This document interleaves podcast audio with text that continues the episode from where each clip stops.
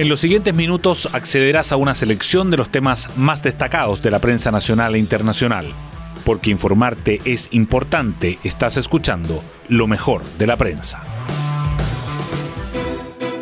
Buenos días, soy Magdalena Olea y hoy, viernes 20 de noviembre, les contamos que dos renuncias marcaron la jornada informativa de ayer. La del general director de Carabineros, Mario Rosas, y la del candidato a presidente de la UDI, Pablo Longueira. Las dos renuncias eran una alternativa posible, ya que Rosas venía cuestionado desde hace meses y el nuevo ministro del Interior nunca le dio un respaldo explícito, y Longueira enfrenta una situación judicial que siempre generó dudas sobre su futuro electoral.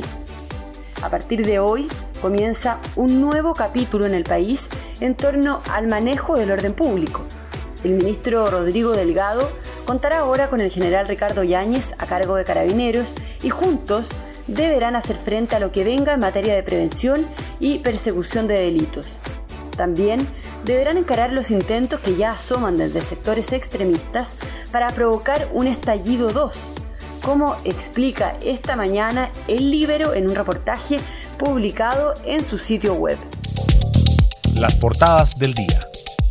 La decisión del gobierno de pedirle la renuncia a Mario Rosas tras el baleo de dos jóvenes en una residencia del Sename en Talcahuano y designar como general director de carabineros a Ricardo Yáñez acapara los titulares. El Mercurio dice que Yáñez, que acababa de ascender a subdirector, asumirá el cargo con la misión de modernizar la policía uniformada. Y la tercera agrega que Carabineros tendrá su cuarto general director en tres años, pues en 2018 fueron removidos Bruno Villalobos y Hermes Soto. Además, el Mercurio destaca que senadores piden flexibilizar los plazos y que el reintegro sea voluntario en proyecto del gobierno para el segundo retiro del 10% de los ahorros previsionales. Y el Instituto de Salud Pública advierte que las vacunas que están en desarrollo solo pueden autorizarse para personas de entre 18 y 60 años, y que el año escolar 2021 se iniciará el primero de marzo y el Mineduc sugiere a los colegios trabajar en trimestres.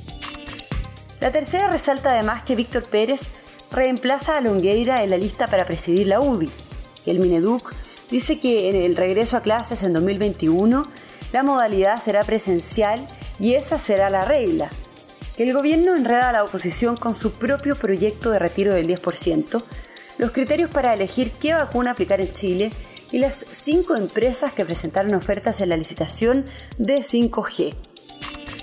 Pulso subraya que el comercio registró a inicios de mes su segunda mejor semana de ventas en la pandemia. Y por último, el diario financiero informa que Patio se asocia con ex ejecutivos de Goldman Sachs para adquirir su primer activo en México. Hoy destacamos. El director del Instituto de Salud Pública, Heriberto García, explica que por ahora las vacunas en desarrollo solo serán autorizadas para pacientes de entre 18 y 60 años, porque la evidencia actual no permite asegurar su uso en adultos mayores. En tanto, el ISP envió una misión a China para certificar la planta de Sinovac, uno de los laboratorios que está desarrollando una vacuna contra el COVID-19. Eficacia, precio y facilidad de distribución son algunos de los criterios para definir cuáles comprar. El Ministerio de Educación oficializó que el próximo año escolar partirá el primero de marzo y anunció que los planteles deberán presentar un plan para retomar las clases presenciales, aunque habrá flexibilidad. Los colegios deben estar preparados para volver, dijo el ministro Raúl Figueroa, señalando que solo en caso de que la situación sanitaria no lo permita, se deberá recurrir a las clases online como apoyo. Aunque hay acuerdo en garantizar la participación de los pueblos originarios en la Convención Constituyente a través de escaños reservados, los senadores no han logrado concordar una fórmula. La sala desechó ayer la moción opositora de 24 escaños adicionales. Previamente había rechazado la propuesta de Chile Vamos para que fuesen 15 escaños dentro de los 155 convencionales. La iniciativa pasó a comisión mixta. La noticia que manda. El presidente Piñera aceptó la dimisión de Mario Rosas tras el caso de los dos menores heridos durante el ingreso de la policía uniformada a una residencia del Sename en Talcahuano. Tengo el mayor aprecio, admiración y gratitud por la labor que ha cumplido el general Rosas, dijo el mandatario. También anunció la designación de Ricardo Yáñez, ex jefe de orden público, como nuevo director general de Carabineros, el cuarto en tres años.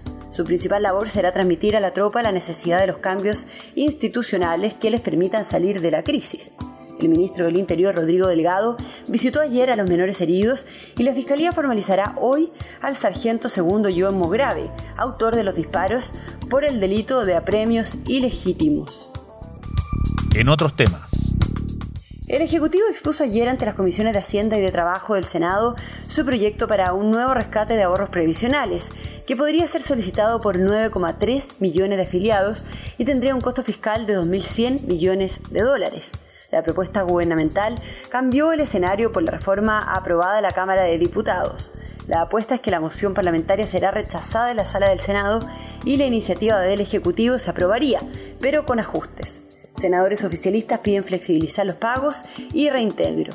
En tanto, las AFP ven que el desafío operativo del proyecto del gobierno es mayor que el de la moción parlamentaria.